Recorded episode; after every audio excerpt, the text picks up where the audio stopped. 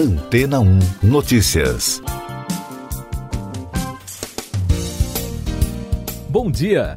Pesquisadores da Estação Ártica na Groenlândia descobriram no mês passado uma pequena ilha ao largo da costa da região autônoma localizada no ponto de terra mais ao norte do mundo, em meio a uma camada de gelo em movimento. A descoberta da expedição, financiada pela Fundação Leicester, ocorre no momento em que vários países, como os Estados Unidos, Rússia, Canadá, Dinamarca e Noruega, disputam o controle do Polo Norte. A área envolve cerca de 700 quilômetros ao norte e do fundo do mar, direitos de pesca e rotas de navegação abertas devido ao derretimento do gelo provocado pelo aquecimento climático. Os cientistas inicialmente pensaram que havia chegado a Odak, uma ilha descoberta em 1978. Só depois, ao verificar os dados da localização, eles perceberam que estavam em outro local. Mas por que a descoberta da pequena ilha, com cerca de 30 metros de largura e um pico de cerca de 3 metros, teve tanta repercussão no meio científico? Isso acontece porque várias expedições americanas procuram há décadas um pedaço de terra mais ao norte do mundo. Em 2007, o famoso explorador Dennis Schmidt descobriu uma ilha semelhante na região que acreditava-se à época ter sido exposta pelo deslocamento da camada de gelo, mas os cientistas corrigiram a informação dizendo que o território não é uma consequência do aquecimento global.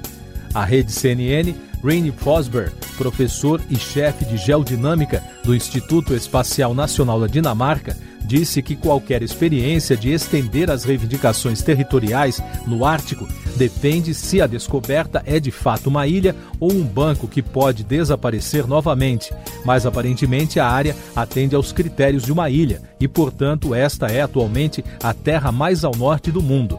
Segundo o professor e conselheiro do governo dinamarquês, é improvável que mude a reivindicação territorial da Dinamarca ao norte da Groenlândia.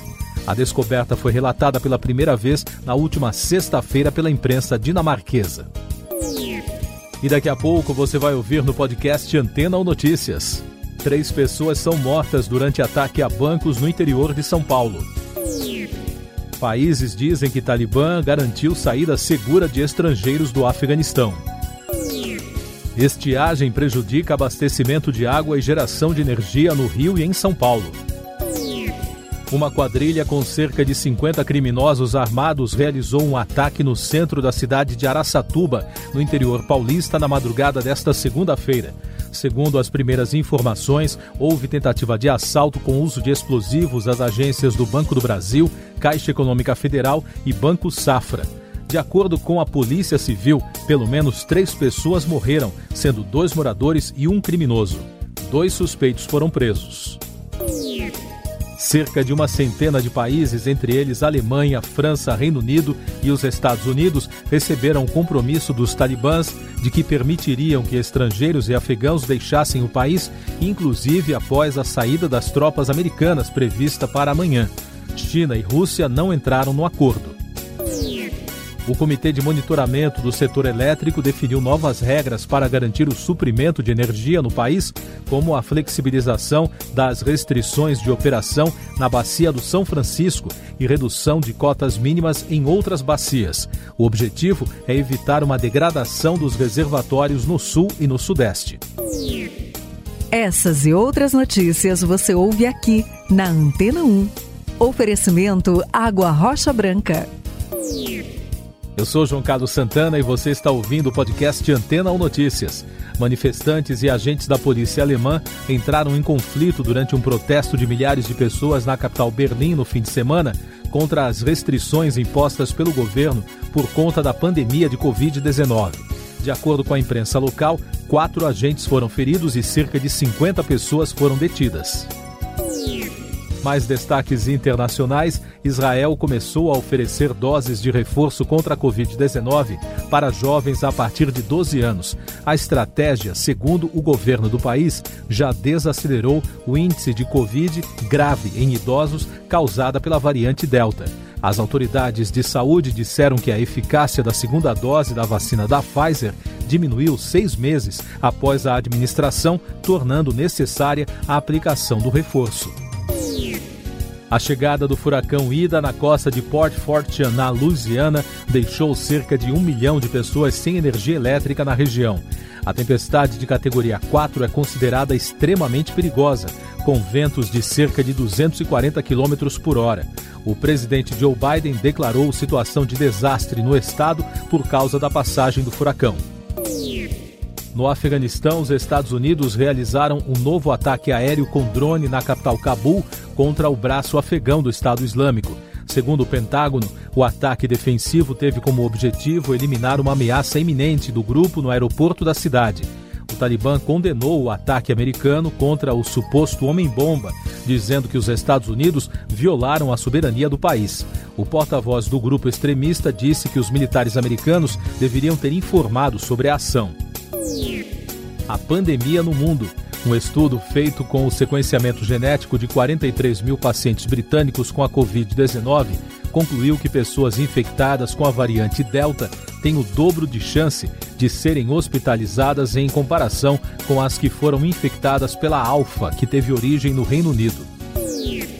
No Rio de Janeiro, dados da pandemia apontam para um aumento no número de internações das UTIs para casos de Covid-19.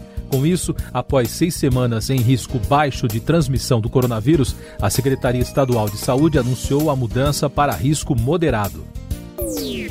O Brasil registrou no domingo 278 mortes por Covid-19 e soma agora 579.330 óbitos desde o início da crise. Foi o quarto dia seguido com a média móvel abaixo de 700 nos últimos sete dias. Em casos confirmados, o país contabiliza 20 milhões e 700 mil diagnósticos desde o início da crise, com mais de 11 mil registros em 24 horas. E o balanço da vacinação contra a doença aponta que a população que está totalmente imunizada contra a Covid está em 28,3%. São mais de 60 milhões e 300 mil doses aplicadas até agora. Destaques do noticiário científico: o número de brasileiros que valorizam o SUS, o Sistema Único de Saúde, a ciência, as universidades públicas e os hospitais universitários disparou na pandemia de Covid-19. De acordo com pesquisa do Centro de Estudos Sou Ciência, antes da crise, 40% dos brasileiros consideravam importância altíssima ao SUS. Agora, esse índice passou para 62%.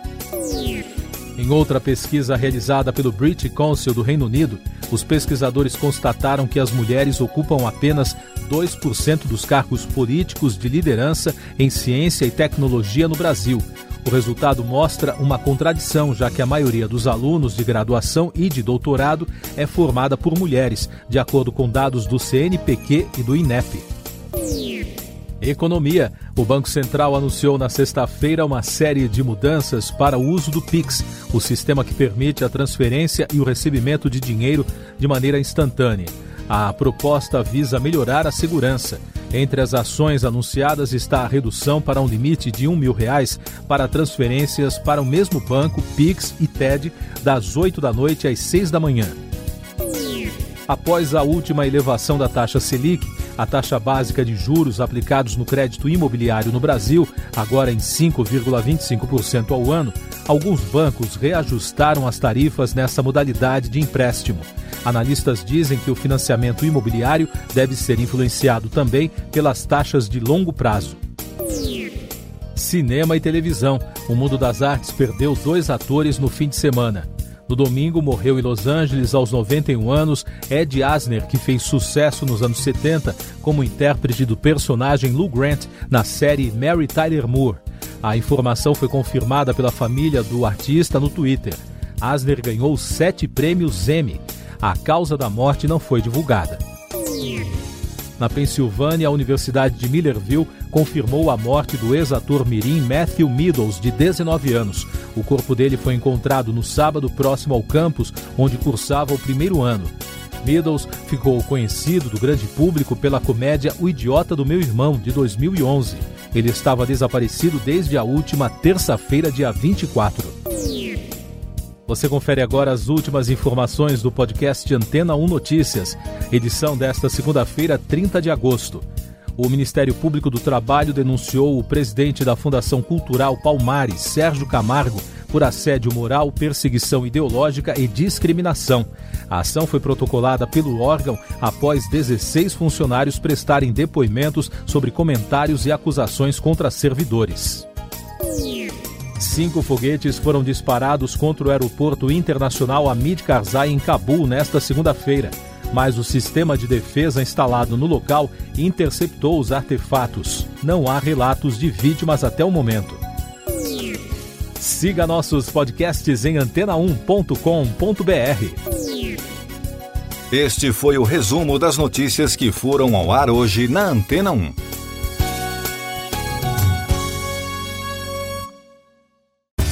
Depois de tanto conteúdo legal, que tal se hidratar com água rocha branca?